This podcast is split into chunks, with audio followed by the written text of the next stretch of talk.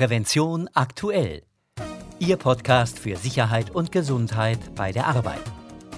In dieser Folge hören Sie unter anderem einen Bericht über die jüngsten Entwicklungen in der Robotertechnologie und wie Mensch und Roboter sicher zusammenarbeiten können. Zudem geben wir Ihnen eine Übersicht über die wichtigsten Änderungen im arbeitsschutzrelevanten Vorschriften und Regelwerk sowie Tipps zu Produkten, die das Arbeiten sicherer machen. Am Mikrofon begrüßt Sie Martin Falk. Die Zahl der tödlichen Arbeitsunfälle ist im vergangenen Jahr weiter zurückgegangen. Das geht aus einer vorläufigen Statistik zum Unfallgeschehen am Arbeitsplatz der deutschen gesetzlichen Unfallversicherung hervor. Danach gab es 2016 insgesamt 424 tödliche Arbeitsunfälle, 46 weniger als im Vorjahr. Auf dem Weg zur Arbeit hatten 304 Versicherte einen tödlichen Unfall, 44 weniger als 2015.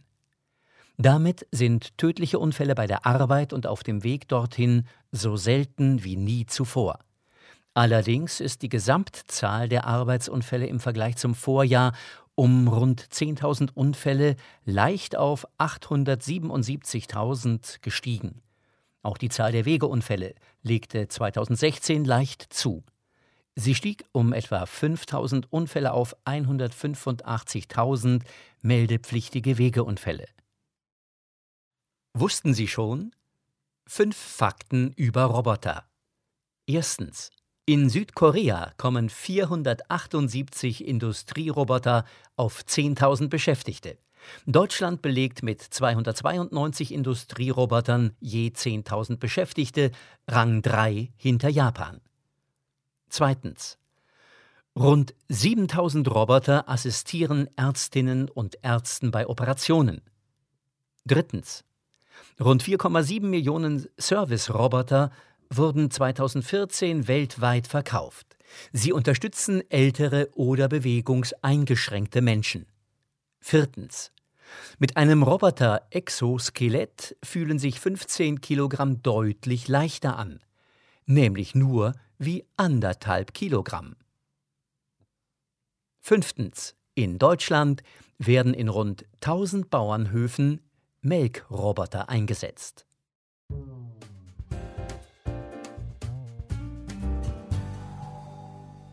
Der kollaborierende Roboter gilt als eine der Schlüsseltechnologien der Industrie 4.0. Was unterscheidet ihn von seinen herkömmlichen Artgenossen und wie kann man sicher mit ihm arbeiten? Dieser Frage ist Prävention aktuell Chefredakteur Franz Reuderer nachgegangen. Die Pause ist vorbei. In der Werkshalle soll die Produktion wieder anlaufen. Doch das tut sie nicht. Denn der Hauptdarsteller dieser Produktionslinie ist leider unpässlich. Ein Roboter namens LBR IIVA tut nicht, was von ihm verlangt wird.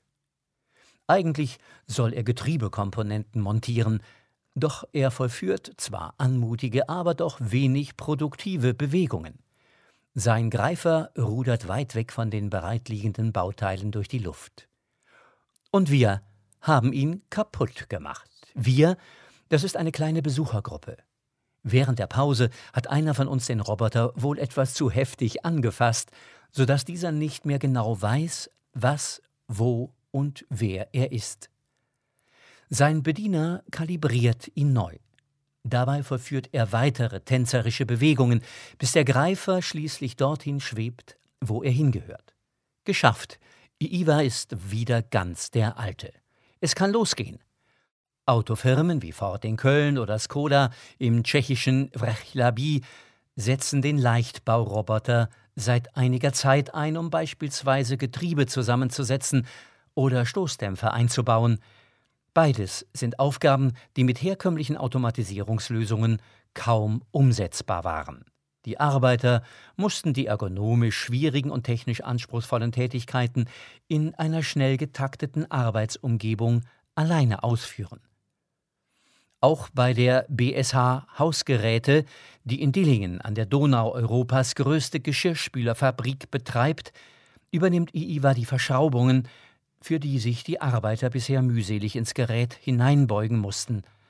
IIWA fällt auf unter all den anderen Robotern in der Werkshalle, Er ist deutlich kleiner als seine Kollegen, besitzt beinahe organische Formen und fristet sein Dasein nicht wie die anderen in einem Käfig.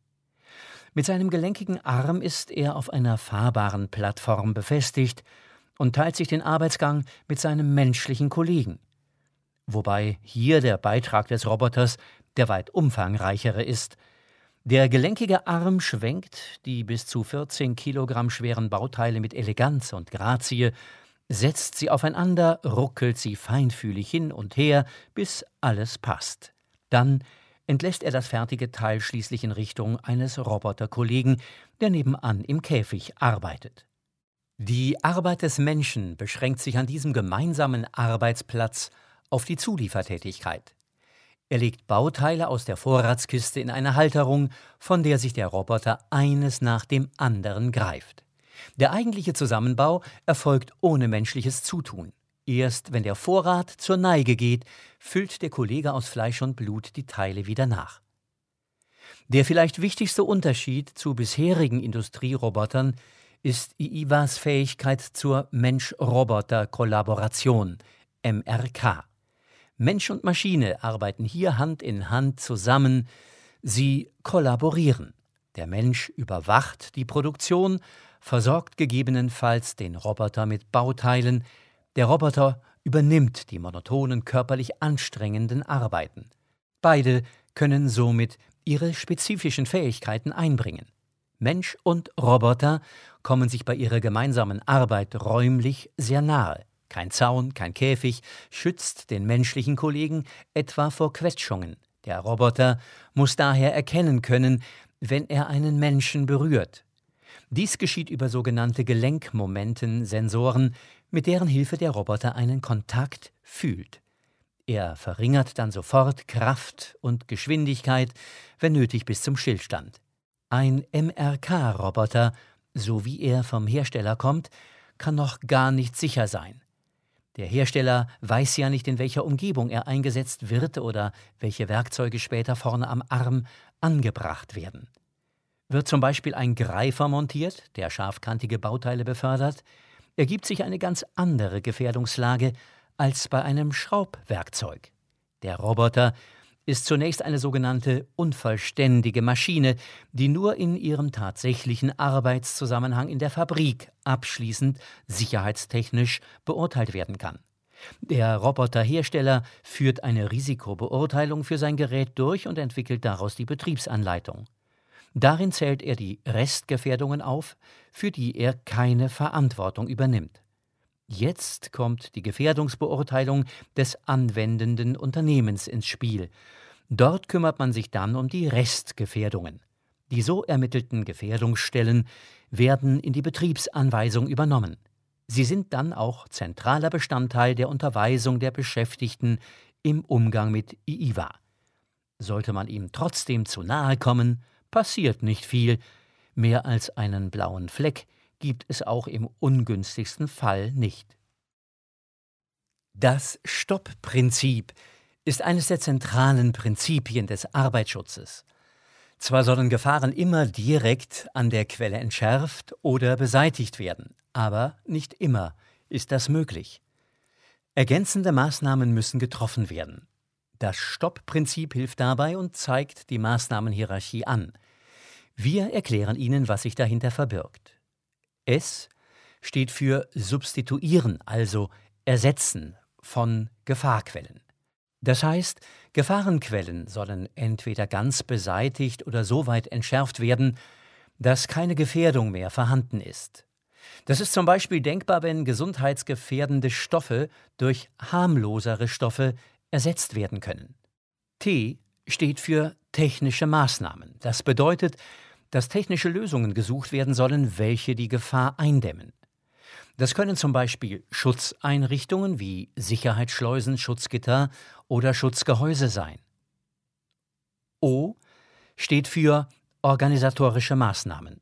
Damit ist gemeint, dass die Tätigkeit so organisiert wird, dass von der Gefahrenquelle keine unmittelbare mehr für den Menschen ausgeht. Etwa indem es klar abgetrennte Fußwege und Gabelstaplerfahrwege gibt oder die Zahl der Personen in einem bestimmten Arbeitsbereich eingeschränkt wird. P steht für personenbezogene Maßnahme. Wenn keine Substitution möglich ist und auch keine technischen und organisatorischen Maßnahmen helfen, muss die Person mit sogenannter persönlicher Schutzkleidung geschützt werden. Zum Beispiel in lauten Fabriken mit Gehörschutz oder bei Tätigkeiten in der Höhe mit Absturzsicherungen.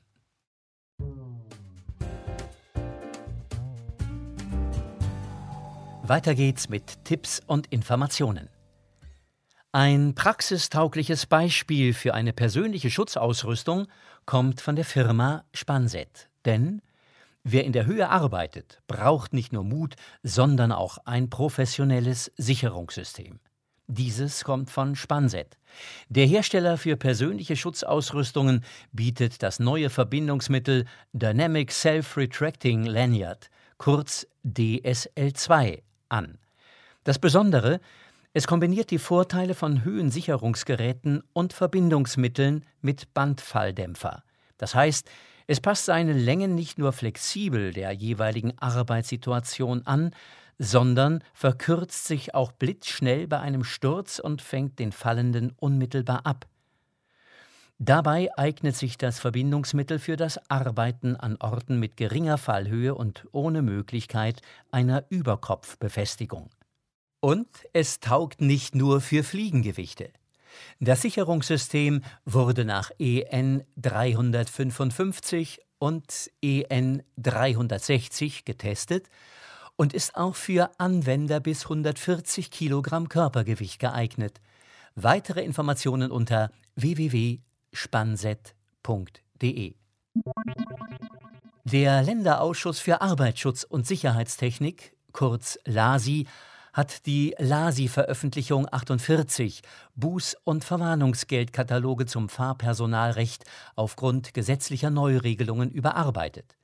Im Mittelpunkt der dritten überarbeiteten Auflage steht der aktualisierte Bußgeldkatalog für Verstöße gegen die Fahrpersonalverordnung und die Verordnung EU Nummer 165 2014 durch welche die Verordnung EWG Nummer 3821-85 aufgehoben wurde. Detaillierte Informationen erhalten Sie unter www.lasi-info.com Publikationen. Wenn Sie immer über Neuerungen und Änderungen im arbeitsschutzrelevanten Vorschriften und Regelwerk informiert bleiben wollen, abonnieren Sie unseren kostenlosen Branchendienst Regelrecht aktuell unter www.regelrechtaktuell.de. Liebe Hörerinnen und Hörer, das war es auch schon mit der neunten Folge von Prävention aktuell, Ihrem Podcast für Sicherheit und Gesundheit bei der Arbeit. Sie können uns abonnieren bei iTunes, per RSS-Feed bei YouTube oder mit jedem gängigen Podcatcher. Sie möchten das Printmagazin abonnieren? Dann besuchen Sie unsere Website www.prävention-aktuell.de. Dort finden Sie auch weiterführende Materialien zu den Themen dieser Folge. In der nächsten Ausgabe von Prävention aktuell, Ihrem Podcast für Sicherheit und Gesundheit bei der Arbeit, hören Sie unter anderem, was Sie beim Be- und Entladen von Fahrzeugen beachten sollten – Zudem geben wir Ihnen eine Übersicht über die wichtigsten Änderungen im arbeitsschutzrelevanten Vorschriften und Regelwerk sowie Tipps zu Produkten, die das Arbeiten sicherer machen. Am Mikrofon verabschiedet sich Ihr Moderator Martin Falk.